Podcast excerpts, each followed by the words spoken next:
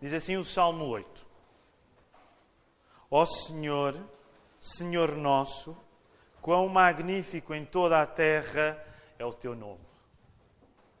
Pois expuseste nos céus a tua majestade.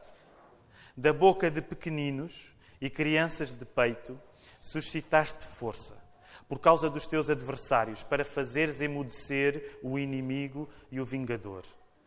Quando eu contemplo os céus, a obra dos teus dedos, e a lua e as estrelas que estabeleceste, que é o homem que dele te lembras, e o filho do homem que o visites. Fizeste-o, no entanto, por um pouco menor do que Deus, e de glória e de honra o coroaste.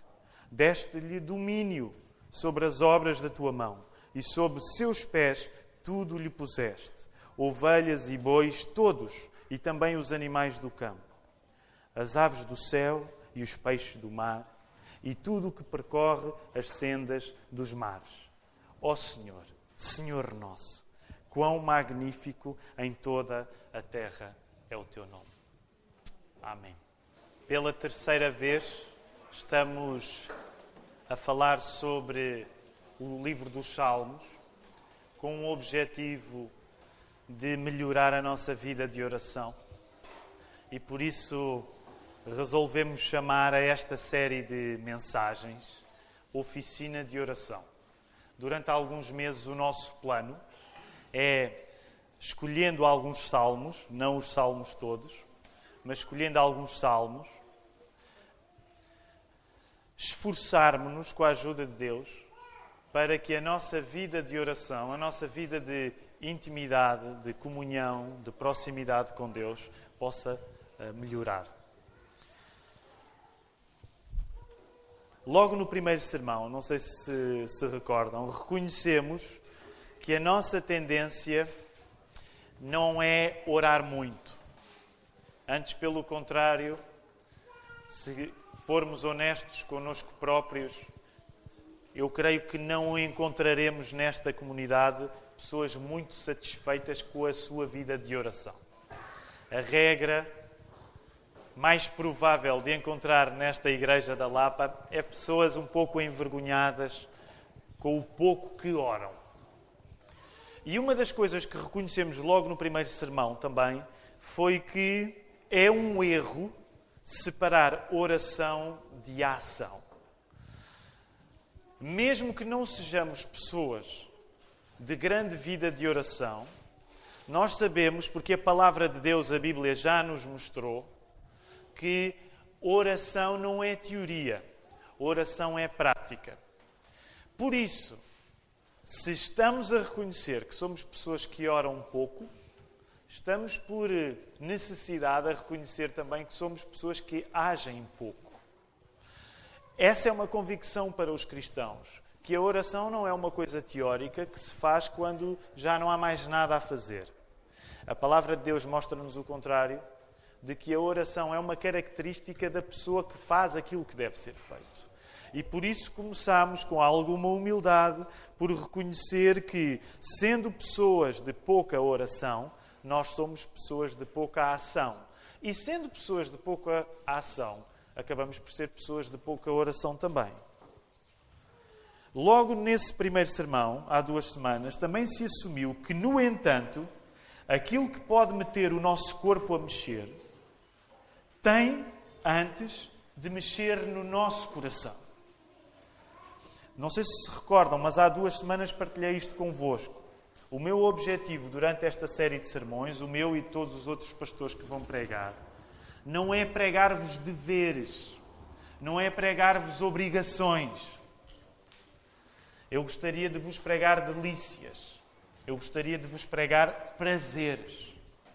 Porque é desta maneira que a oração é vista no livro dos Salmos e ao longo de toda a Bíblia.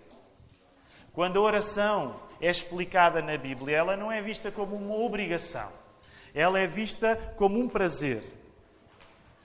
Por isso mesmo, o objetivo durante esta série de mensagens não é pregar deveres, vocês devem, vocês devem, vocês devem. Mas é sobretudo pregar a delícia, que é nós termos comunhão com Jesus Cristo, termos comunhão com o Deus que é Pai, Filho e Espírito Santo. Logo, e nós percebemos isso no domingo passado, quando descobrimos lá no Salmo 2 um aspecto muito importante, quando se falava acerca da nossa relação de proximidade com Deus através do serviço a Ele. Não sei se recordam na semana passada, uma das imagens para ilustrar de como nós podemos respeitar Deus servindo, a característica que ilustra como eu posso aproximar-me de Deus e servi-lo era, lembram-se, a alegria. Servi ao Senhor com temor, alegrai-vos nele com tremor. Por isso, se nós estamos a falar de oração, nós temos de falar de alegria. Porque não fazemos a oração como um peso, como uma obrigação, mas fazemos a oração, oramos como alegria. Para se fazer uma ligação mais direta, podemos até dizer que no cristianismo não há ação se não houver alegria. No cristianismo não há ação se não houver alegria. E por isso mesmo voltamos a recordar, não sei se se lembram, aqui há uns anos, quando nós estudámos, aqueles que já estavam na Igreja da Lapa nesse momento, vai fazer, creio eu, que quatro anos, creio que foi em 2013, creio que foi em 2013, portanto vai fazer quatro anos. Lembram-se da série de sermões contra a preguiça? Lembram-se que na altura nós estudámos que o contrário da preguiça não é o trabalho, mas o contrário da preguiça, alguém se lembra? O contrário da preguiça é o quê? É a alegria. O contrário da preguiça não é o trabalho, é a alegria. Aliás, permitam um momento de publicidade. Podem comprar o livro, não é? Ele foi publicado e está aí. Vão ter com o Tiago, sabes que eu gosto sempre de fazer-te levantar. Levanta-te só para as pessoas saberem com quem é que têm de tratar se quiserem livros. O Tiago é a pessoa, é o guardião da nossa literatura aqui na, na igreja. Portanto, se tiverem algum interesse em comprar este livro ou outro, vão ter com o Tiago. Como vimos há anos, o contrário da preguiça é a alegria, não é a ação. Logo, isso significa que a alegria faz sempre parte do processo de nós corrigirmos alguma coisa que devíamos estar a fazer e não estamos. Isto é ótimo. No cristianismo, a ação pressupõe alegria. Quem é que não gosta desta ideia? Eu acho que é uma ideia cativante.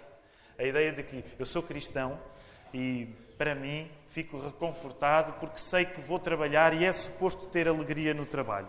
Boa fé é esta. Se quisermos colocar de outra maneira, podemos dizer que não dá para fazer se estamos a falar entre alegria e ação, eu gostaria de vos sugerir outra dupla.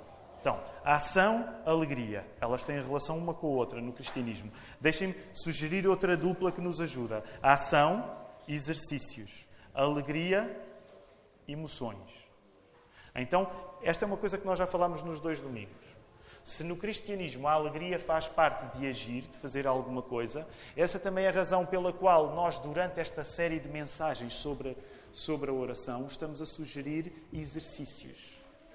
Para que os exercícios possam ajudar as emoções e para que as emoções possam ajudar os exercícios. Aliás, até porque, não sei se concordam comigo, quando nós temos de fazer exercícios na escola e não temos um grande amor por aquilo que estamos a fazer, geralmente é um peso para nós.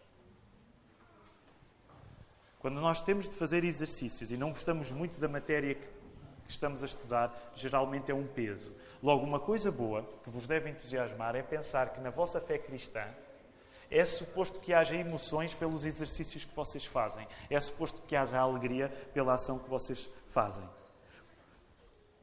Do mesmo modo como as emoções ajudam a que nós façamos exercícios, concordam comigo? Imaginem, eh, quem, pensem nas pessoas que gostam de fazer exercícios físicos.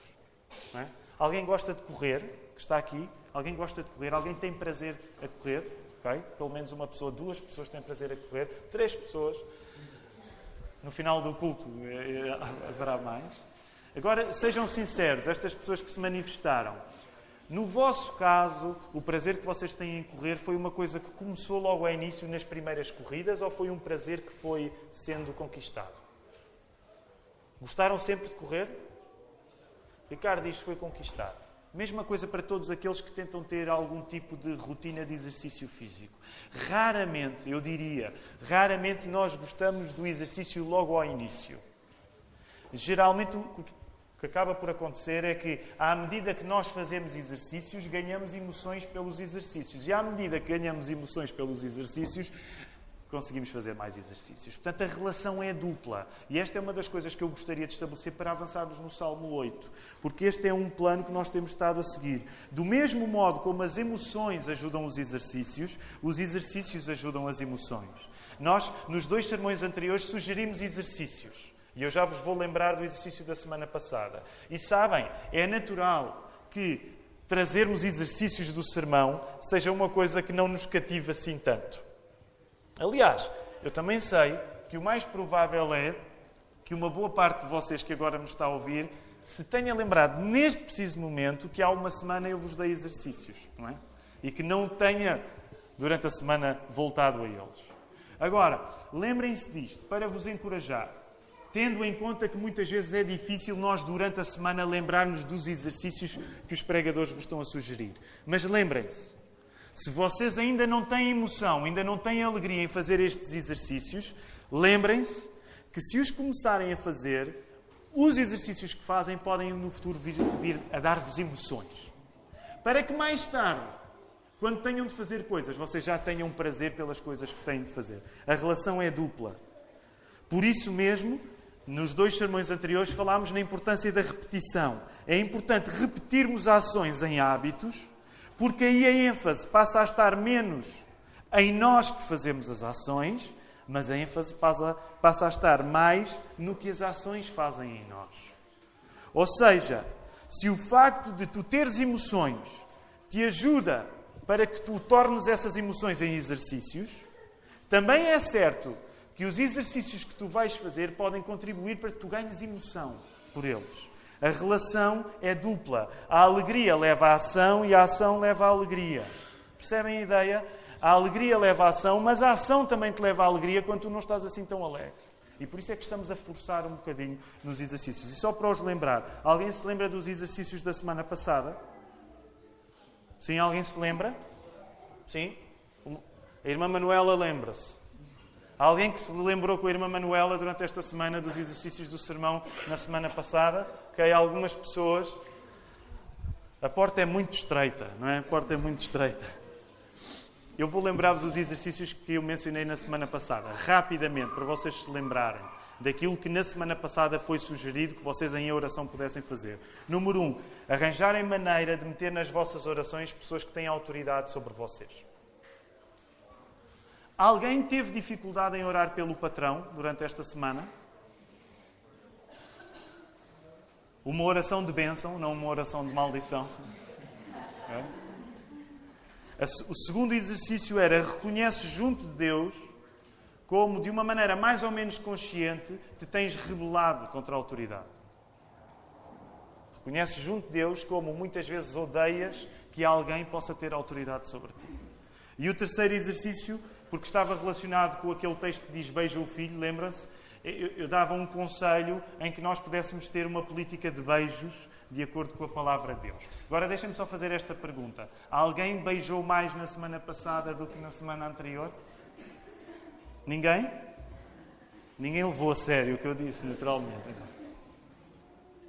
Não houve nenhuma família que tenha tido uma semana especialmente arrebatadora por causa do sermão do domingo passado?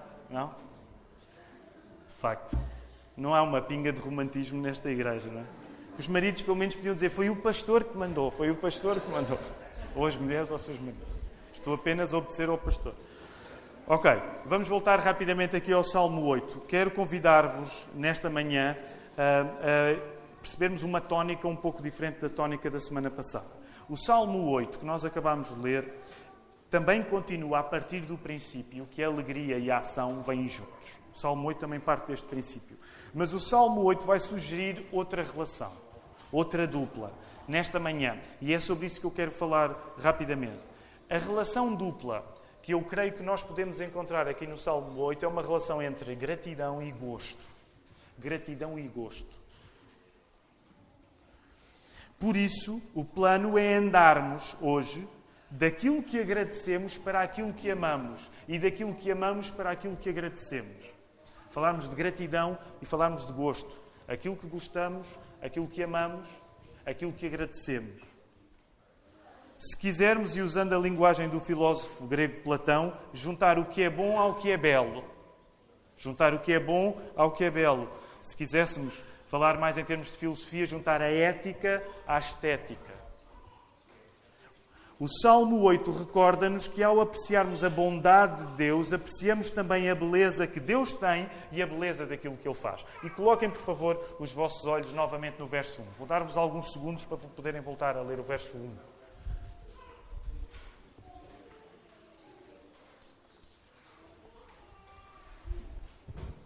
O verso 1 diz assim: Ó oh Senhor, Senhor nosso, quão magnífico em toda a terra é o teu nome, pois puseste nos céus a tua majestade. Deixem-me confessar uma coisa. Eu acho que faço parte de uma geração que tem sem tão boa conta que,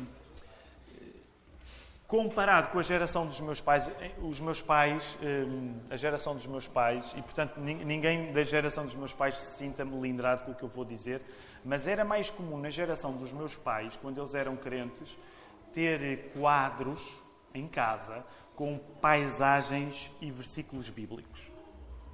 Concordam com esta leitura sociológica?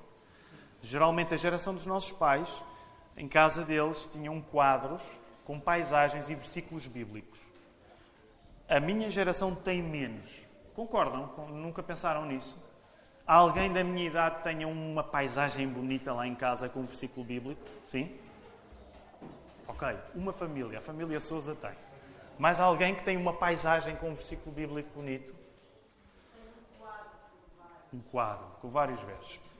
Mas concordam que, no geral, a geração anterior tinha mais paisagens com versículos do que, do que esta? Concordam? Sim? Também, se não concordarem, isto não é assim tão importante para o sermão. O que eu vos quero dizer é que, para algumas pessoas nas quais eu me incluo, às vezes há uma espécie de reação a tudo aquilo que seja uma paisagem com um versículo bíblico. A prova é que estou agora a falar sobretudo na geração de 40, não colocam nas redes sociais tantos, tantas paisagens com versículos bíblicos como geralmente os nossos pais, não é? Há um fenómeno que é quando os nossos pais chegam às redes sociais, nós temos dúvida se queremos ser amigos deles ou não, não é? Eu consegui fazer isso bem porque saí dois anos antes do meu pai chegar. Então, agora que não tenho amigos no Facebook, pronto, nem sei o que é que o meu pai coloca. Se calhar até coloca coisas fantásticas, mas não sei. Não é porque muitas vezes nós achamos que a geração anterior tem uma maneira de exprimir a sua fé que podemos achar até um bocadinho ou antiquada ou pirosa. Agora, porquê é que eu estou a dar este exemplo? Porque se tu és como eu e te tens em, em demasiada boa conta, que é, o, é um dos meus problemas, não faças do facto de não gostares de versículos bíblicos impressos em paisagem uma razão para de facto não olhares para as paisagens à tua volta. Okay? E esta era uma coisa que eu hoje vos queria dizer. Se não gostas de postais com montanhas e pôres do sol, com, com passagens bíblicas escritas, pelo menos não deixe de olhar para essas montanhas e para esses pôs do sol fora dos postais. O que o verso 1 te está a dizer é: abre os olhos à tua volta e vê aquilo que Deus fez. O que o verso 1 nos está a dizer é: se tu queres acreditar no Deus do céu, olha para a terra. A terra está cheia de vestígios que não só Deus existe, mas que Deus é bom e que Deus faz as coisas maravilhosas. Portanto, o desafio que eu estou a colocar de uma maneira muito simples hoje é, é tu poderes te fazer esta pergunta a ti próprio. Eu vivo de olhos abertos em relação àquilo que está à minha volta? A tua vista tem-se aberto ou tem-se fechado? E vou usar uma oposição bem básica, pensando na nossa vida digital e no facto de nós usarmos hoje tantos aparelhos digitais. Tu passas mais tempo a olhar para dentro para o teu mundo digital ou tu ainda consegues olhar à tua volta? Ainda consegues olhar à tua volta? Por exemplo, és capaz de sair para dar um passeio sem telemóvel? São capazes de fazer isso ainda? És capaz de parar tudo e não te concentrares em todos todo o corre-corre que o mundo digital te dá e simplesmente olhares à tua volta, olhares para as árvores, olhares para os pôres do sol, seja o que for, consegues ainda expandir a tua perspectiva? Como é que tu te sentes em relação a isto? Sentes-te culpado? E eu vou dar o meu exemplo. Eu sinto-me culpado. Eu acho que olho pouco. Eu sou das pessoas que nesta manhã, quando o assunto é olha à tua volta, eu sinto-me culpado. Passo demasiado tempo a olhar para dentro de mim. A olhar para aquilo, para o modo como as pessoas reagem às coisas que eu coloco na internet. E quando este salmo, quando David usa esta, esta maneira de falar, de facto eu chego a uma conclusão um pouco triste. Que é esta. Eu sou uma pessoa que desperdiça continuamente a beleza de Deus à minha volta. Estou continuamente a desperdiçar a beleza de Deus à minha volta. Isto pesa no meu coração. Já pensaste que quanto menos gosto nós temos nas coisas que nos cercam, menor é a nossa gratidão? Já pensaram nisso? Quanto menos nós paramos para olhar à nossa volta, menos motivos de oração, de gratidão a Deus nós temos. Quanto menos tempo nós passamos extasiados diante daquilo que Deus fez, diante da, da natureza, menos gratidão nós temos para dar a Deus. Agora reparem como é que David fala. Olhem ali a linguagem de David. Sabem, no primeiro verso, ó Senhor, Senhor nosso. Nós podemos dizer que, no certo sentido, David está a usar palavras, ele está a juntar palavras, sem dúvida, mas há aqui um uau de David. David está a dizer um uau. Uau. E um uau é a palavra possível quando outras palavras nos parecem demasiado pouco. Apesar de nós, enquanto cristãos evangélicos, valorizarmos a palavra, aliás, gastámos meses a falar na importância da centralidade da palavra por causa da reforma protestante, nós podemos e devemos reconhecer que há alturas na nossa vida onde as palavras parece que não conseguem exprimir tudo aquilo que nós queremos dizer. Concordam comigo? Nós acreditamos na palavra, mas há alturas na nossa vida onde parece que as palavras só não chegam. E eu acredito que este é um verso que na Bíblia está num desses momentos na vida da vida em que, apesar dele estar a usar discurso para dizer isto, ele sente uma coisa dentro dele que é maior do que as palavras. E ele tenta e ele usa as palavras, mas aquilo que ele sente dentro dele é um uau. Como é que eu vou descrever a beleza que encontro à minha volta? E sabem que talvez esta seja uma das razões porque nós lemos tão poucos salmos. Sabem porque é que nós lemos poucos salmos? Porque os nossos detectores de beleza estão estragados. E quando alguém detecta beleza numa coisa para a qual eu sou indiferente, não me diz nada. E os salmos ocupam demasiado pouco espaço na vida das igrejas, porque as igrejas não estão encantadas pela beleza de Deus. Muitas vezes até podem estar a dizer Deus é santo, podem estar a falar na ética, mas esquecem-se que um Deus santo é um Deus belo. E por isso acham, palavra, acham os livros dos Salmos assim poesia para quem é mais poético. Já noutras ocasiões vos disse: o livro dos Salmos não é para quem é poeta. Porque, num certo sentido, o que a Bíblia está a dizer é que se tu não consegues sentir-te tocado pela beleza de Deus, tu também não vais ser transformado pelo poder dele. Porque o gosto e a gratidão andam juntos. Por isso mesmo, o que está aqui a acontecer é que este é um momento em que David sabe que, usando palavras, aquilo que sente vai além das palavras que usa. Quando é que foi a última vez que te aconteceu assim? Pensa, alguns segundos. Quando é que foi a última vez que eu me senti diante de uma coisa que eu fiquei sem fôlego? Pensem, todos têm de se lembrar. Seja a razão que for, não precisam de espiritualizar, não precisam dizer que foi um momento, ah, eu li um texto bíblico. Não. Pensem no último momento da vossa vida onde vocês pensaram: isto é beleza a mais para mim. Como é que eu lido com tanta beleza? Ok, todos conseguem lembrar-se dos últimos momentos em que isto aconteceu? Agora reparem. O que o texto nos está aqui a dizer é que nós somos chamados a descobrir na terra as marcas do Deus do céu. Nós somos chamados a descobrir na terra as marcas do Deus no céu e que quando isso acontece, o nosso eh, discurso é chocalhado. Sabem, ainda hoje, eu não, eu não, sei se estou a fazer a leitura certa, até porque, como vocês sabem, eh, ultimamente nós temos organizado nossa, o nosso tempo de louvor. Ele está basicamente estipulado previamente. E alguém pode dizer, ah, de facto é uma igreja batista, né? sabe-se tudo aquilo que vai acontecer.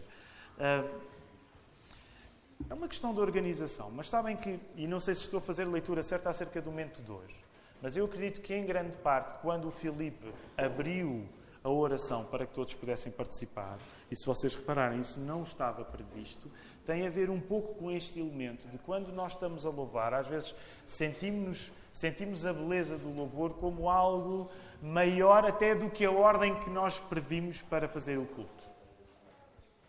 E por isso mesmo, a nossa vida nos dias de segunda, terça, quarta, quinta, sexta e sábado deve também ter estes momentos onde de repente há alguma beleza que nos arrebata, há alguma coisa que acontece. Porque isto mexe com o nosso discurso. Agora deixa-me perguntar-te: o teu discurso, a maneira como tu falas, tem sido mexido pela beleza que tu encontras em Deus? Quando é que foi a última vez que tu viste alguma coisa à tua volta que mudou os teus planos acerca daquilo que tu querias falar? Eu não sei se vocês têm este hábito, mas para aqueles que gostam de passear. E agora podemos estar a falar de passear no campo ou passear na cidade de Lisboa. Vocês, quando, por exemplo, estiverem a passear na cidade de Lisboa, estão com um amigo, estão a ter uma conversa, vocês são capazes de interromper a conversa para dizer desculpa, já olhaste para aquilo? São capazes de fazer? Isso é uma disciplina espiritual. A conversa pode ser muito importante, mas se vocês estão a passear pela cidade ou se vocês estão a passear por outro sítio que não é a cidade, uma das coisas que eu diria que vai testemunhar da vossa vida espiritual é a capacidade que vocês têm de interromper uma coisa importante que estão a fazer para apreciar a beleza à vossa volta. E permitam-me dizer isto, não têm de concordar comigo, até porque o grau com que as pessoas gostam de Lisboa nesta igreja é variável. Mas eu, quanto mais visito outras cidades, mais gosto das cidades que visito, mas mais gosto de Lisboa. E quando nós vamos a passear em Lisboa, há tanta coisa para nós pararmos, o que estamos a fazer é dizer assim: que cidade magnífica. Não concordam comigo? Há alguém que ame Lisboa aqui?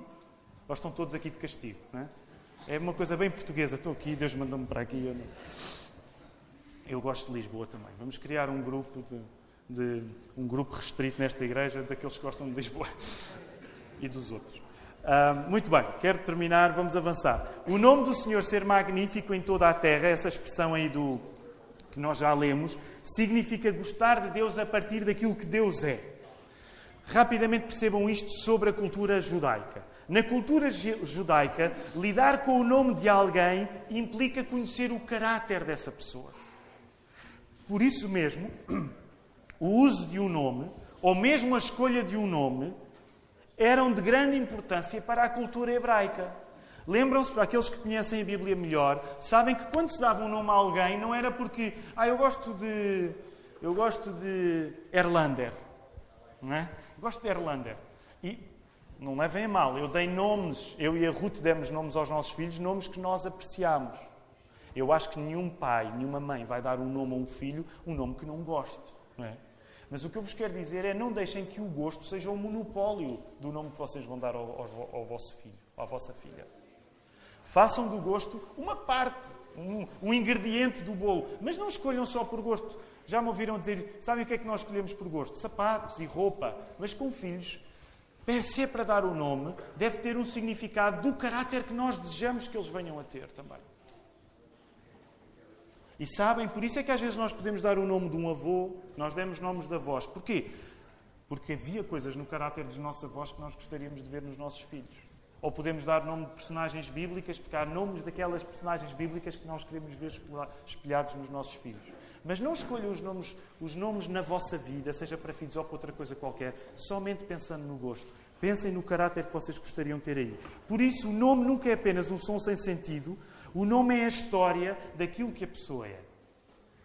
Na Bíblia, o nome é a história daquilo que a pessoa é. Logo, o que David está a dizer é que quando se olha para a natureza, a criação que Deus fez, nós podemos perceber quem Deus é através disso mesmo que Ele fez. Quando tu olhas para a natureza, tu vês a história de Deus e tu percebes quem Deus é. Deus é bom. O nome de Deus é magnífico em toda a terra, porque é suposto que quando olhas para a natureza à tua volta, tu entendas na natureza à tua volta a marca do caráter de quem fez aquilo. Colocando pela negativa, colocando pela negativa, se tu olhas para o mundo à tua volta e não percebes a qualidade do Criador, tu és uma pessoa sem critério. Claro, e eu percebo que as pessoas não acreditem em Deus, digam que belo acaso é que o mundo seja tão bonito. Que belo acaso é que eu possa encontrar beleza no mundo. Mas quando nós acreditamos em Deus, nós acreditamos que não é um acaso. E nós acreditamos que olhar para tudo isto e não encontrar beleza é perder uma oportunidade de louvar o Criador. Por outro lado, olhar para tudo isto e não encontrar beleza é só sinal que nós não temos grande gosto. É só sinal que não temos grande critério, que não sabemos distinguir uma coisa boa de uma coisa má. Olhar à volta e não querer louvar e não querer adorar não é só uma demonstração de falta de fé. Permitam-me dizer assim: é uma demonstração de falta de gosto. Se tu olhas à beleza à tua volta e não tens vontade de louvar o Criador, e eu não quero ofender ninguém, mas é sinal que não tens grande gosto. Porque a beleza que tu tens à tua volta podia pelo menos levar-te a desejar que houvesse um Criador para tu louvares. A beleza do mundo à tua volta deve, pelo menos, levar-te a que haja um Deus para que eu possa agradecer, porque isto é tão belo e eu estou tão tocado pela beleza das coisas que vejo à minha volta. Deixem-me dizer de outra maneira: ter olhos para ver e não adorar é achar que a loja dos 300 é a mesma coisa que a loja da alta costura. E 300 eu acho que já fiquei ultrapassado nesta referência. Mas como é que se diz agora as lojas dos 300? Como? Como é que se diz? Chineses não é politicamente correto. Eu lembrei-me dessa, mas não, não, é politicamente correto dizer. Mas é verdade, era assim que nós diríamos, era assim que diríamos. A loja do euro, tudo a um euro, exatamente, tudo a um euro. Portanto, se tu andas por este mundo que Deus criou e passas ao lado a oportunidade de louvá-lo, o que tu estás a dizer é que fazer compras na loja tudo a um euro ou fazer compras numa loja de produtos de luxo é a mesma coisa. E não, não é. Agora, quero terminar colocando nossa, os nossos olhos no verso 2. Rapidamente vamos até lá. Verso 2. O verso 2 é fantástico, ok? É a partir do verso 2 que o título do sermão existe. Eu, eu tive dúvidas acerca do título do sermão a escolher e eu perguntei à Ana Ruth. Então, eu tinha duas hipóteses. Um era a melodia dos que mamam ou a luta dos latentes. E imaginem o que é que a Ruth me aconselhou. A luta dos lactentes. Quer dizer, não é que ela gostasse, mas a melodia dos que mamam. Mas eu achei que a melodia dos que mamam era mais sensacionalista e as pessoas iam querer ouvir nem que fosse pelo disparate do título, não é? Que é um, que é um modo. Mas ok, Pensem nisto: a melodia dos que mamam, a luta dos latentes, e leiam lá aí: da boca dos pequeninos e crianças do peito suscitaste força por causa dos teus adversários para fazeres emudecer o inimigo e o vingador. Onde é que eu quero chegar? Para descobrirmos a qualidade de Deus e para descobrirmos a qualidade daquilo que Deus fez, não é preciso esperar que um homem fique adulto. Não é preciso esperar que uma mulher fique adulto. Não é preciso esperar que o ser humano amadureça. E há coisas assim, que para darem prazer precisam de ser mais maduras. O vinho, por exemplo, não é? Quanto mais antigo é o vinho do Porto, melhor, é, melhor ele é. Mas connosco o ser humano é diferente. Para que tu saibas que Deus faz as coisas bem feitas e que merece o teu louvor, tu não precisas que o Einstein cresça e se torne um gênio e tu diz assim: que grande gênio! Teve de ser Deus a fazê-lo. A nossa tendência é achar, para acreditar em Deus, eu preciso que apareça um gênio e que pense assim, não, de facto tem de haver um Deus para uma pessoa tão genial existir. Mas o argumento do Salmo 8, no versículo 2, não é assim. Para que tu acredites que, que acredites que Deus existe e que Ele faz as coisas bem feitas, tu não precisas que o Einstein cresça e se torne um gênio. Tu só precisas de ter o Einstein bebê a mamar. Este é o argumento. Um bebê a mamar é um argumento mais forte para que tu acredites em Deus e queiras amar Deus do que os raciocínios muito complexos das pessoas que se revoltam contra Deus. Eu estou a sintetizar muito, mas deixem-me voltar a repetir. Um bebê a mamar é um argumento mais forte para que tu acredites em Deus e o queiras amar do que os raciocínios muito complexos das pessoas que não acreditam em Deus. É nesse sentido que podemos dizer assim: contra cada Richard Dawkins, homens muito inteligentes que escrevem grandes argumentos para não acreditarmos em Deus, basta vermos um bebê a mamar para dizermos assim: a beleza de um bebê a mamar é tão convincente acerca de termos um Deus Criador e que inundou o mundo de beleza que o Richard Dawkins perde com um bebê a mamar. Agora, eu quero ser cuidadoso, ok? Por favor, não se ponham a olhar para, para os bebés a mamar nesta igreja, porque isso faz parte do recato das mães e deles. Mas percebam o que o Salmo está aqui a dizer. O Salmo está a dizer que na sua fragilidade, um bebê que mama comunica-te coisas mais convincentes acerca da realidade do mundo do que os adversários que se voltam contra Deus. Sabem, João Calvino dizia isto assim, e vou passar a citar: Ainda que as línguas de todos, os que chegam à idade viril, ficassem em silêncio, os balbucios ininteligíveis das criancinhas seriam suficientemente capazes de celebrar os louvores de Deus.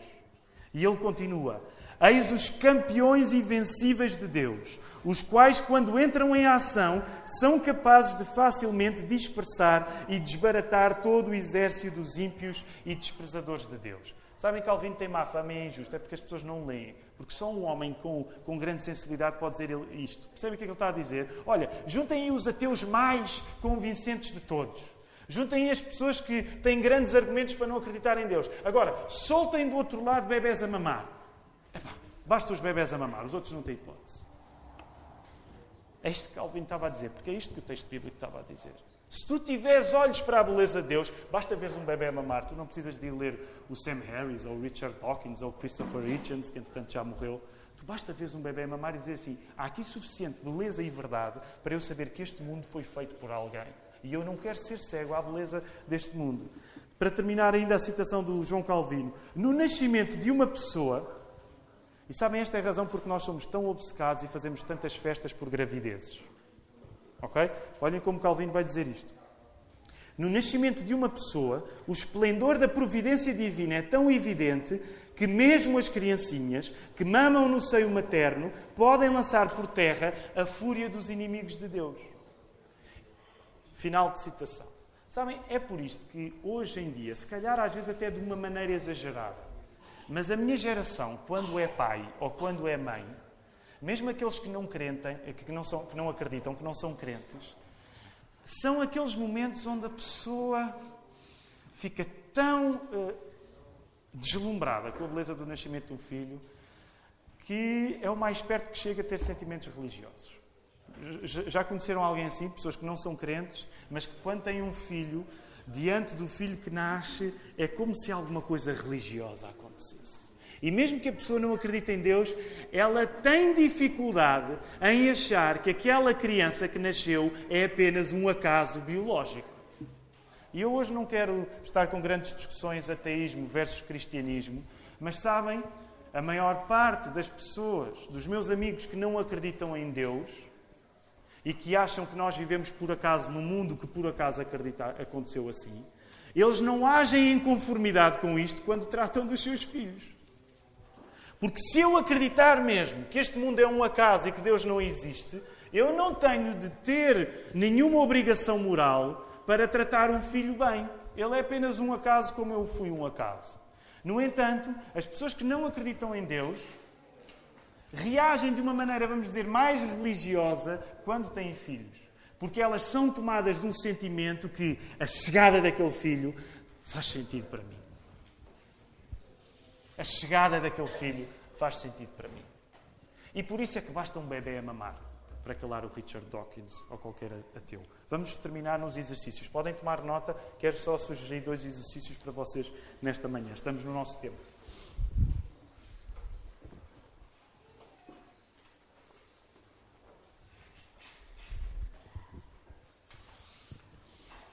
Se a gratidão anda de mão dada com um bom gosto, com o bom gosto neste texto, deixa-me fazer-te esta pergunta. Tens procurado Deus em lugares de bom gosto? Isto sabe melhor agora que as férias estão quase a chegar, não é? Mas tens investido em procurar beleza para orares mais? Como é que a tua vida de oração corre? Não me entendas mal, eu não te estou a dizer que a tua vida de oração é má porque tu oras num escritório. Ou não te estou a dizer que a tua vida de oração é fraca porque tu estás num sítio que não é suficientemente bonito.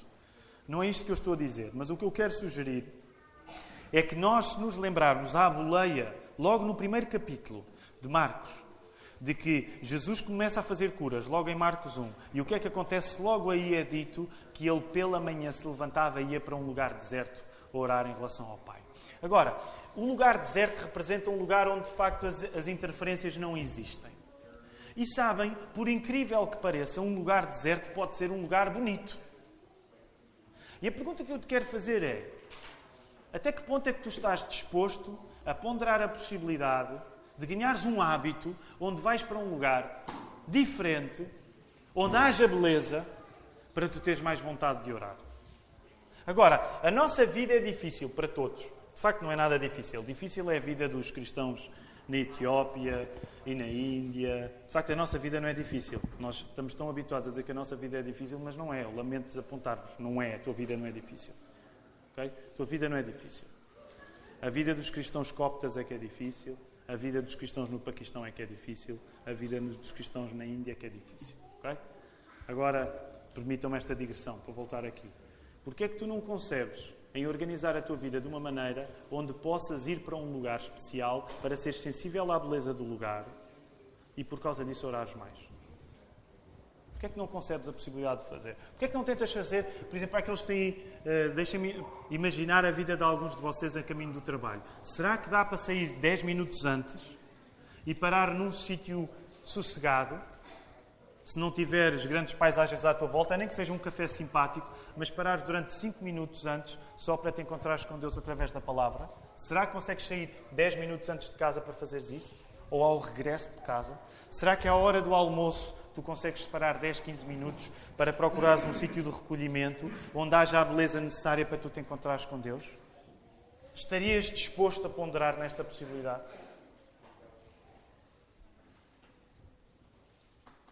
Segundo e último exercício.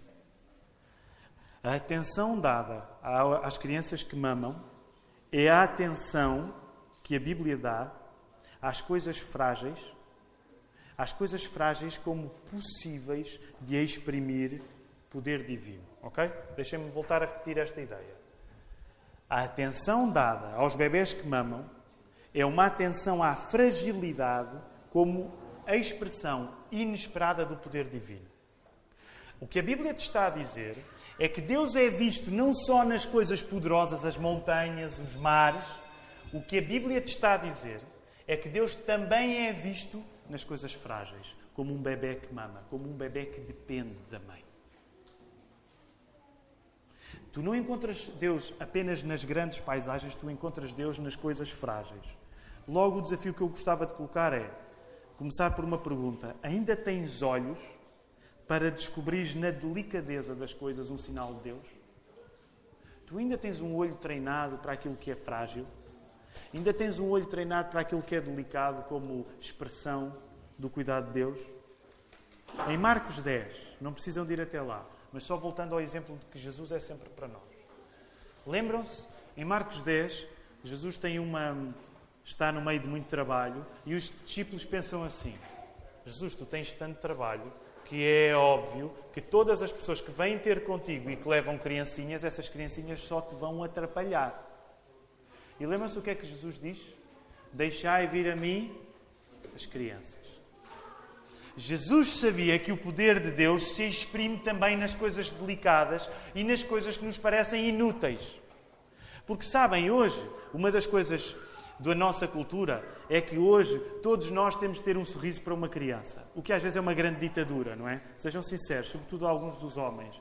Às vezes não nos aparece. Não nos apetece sorrir para crianças, mas hoje uma pessoa que não sorri para crianças é vista como um, um, sociopata, não é? Então qualquer bebê que nos aparece à frente, para nós homens às vezes é difícil, ah, tão querido. Não, e às vezes não, não é nada para nós, aquilo não significa para nós. É um acidente biológico, estou a exagerar. Ah, mas para vos dizer que há dois mil anos não era assim não havia uma pressão social para tu ter sempre um sorriso para um bebê. Por isso mesmo o que se achava é que um bebê não tinha grande coisa para fazer na vida de um homem como Jesus. Então o que Jesus estava a dizer é uma afirmação teológica incrível, que é Deus também se exprime nos momentos de delicadeza e de fragilidade. E nós precisamos de ter olhos para a fragilidade. Para terminar o sermão, quero convidar os músicos a poderem vir porque ainda vamos entoar um cântico, mas gostava que o desafio fosse este. Durante esta semana, Depois do primeiro, que é pondera na possibilidade de tirares um tempo para ir para um lugar recolhido orar. Segundo e último exercício. Toma nota, durante esta semana, de coisas delicadas e frágeis que tu vejas e que acordaram o teu louvor para Deus. Toma nota de coisas delicadas e frágeis que durante esta semana vão aparecer à tua frente e te vão poder chamar para tu quereres louvar a Deus. Toma nota disso. Que o Senhor nos ajude durante esta semana. Vamos louvá-lo ainda.